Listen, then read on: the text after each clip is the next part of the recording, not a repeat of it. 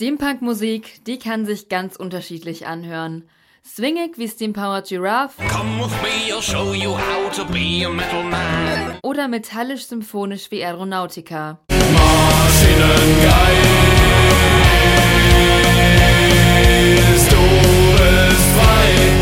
Steampunk als Musikgenre ist nicht einheitlich und lässt sich nur schwer greifen.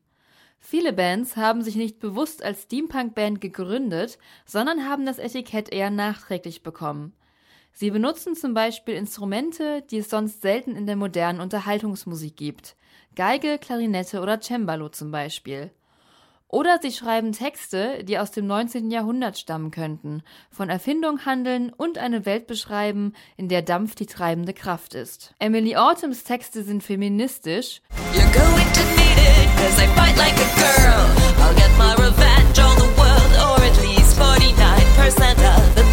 Und Coppelius beschreiben das Leben des viktorianischen Zeitalters mit Witz und Charme. Hysterie bricht aus, feine Damen prügeln sich, Weisentränen schlagen Bögen um das schöne Geld. Von den Texten mal abgesehen, kann Steampunk beinahe wie jedes andere Genre klingen. Einflüsse sind zum Beispiel Folk, Industrial, Punk, orientalische Musik, Hip-Hop, Oper oder Big Band. Vernian Process ist eine der ersten Bands, die das Genre geprägt haben und klingt ab und an wie die Vertonung zu einem Kabarett.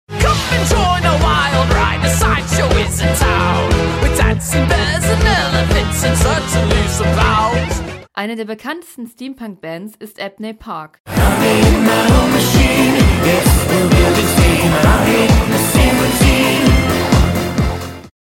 Waren sie eine Gothic-Band, aber nachdem ihr Flugzeug mit einem zeitreisenden Luftschiff kollidiert ist, widmen sie sich ganz dem Steampunk.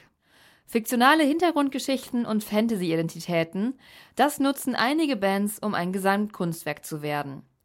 Das zeigt auch, dass Steampunk-Musik nicht ohne die zugehörige Kunst, Literatur und Mode gesehen werden kann. Vielleicht mehr noch, als es bei Metal oder Gothic der Fall ist.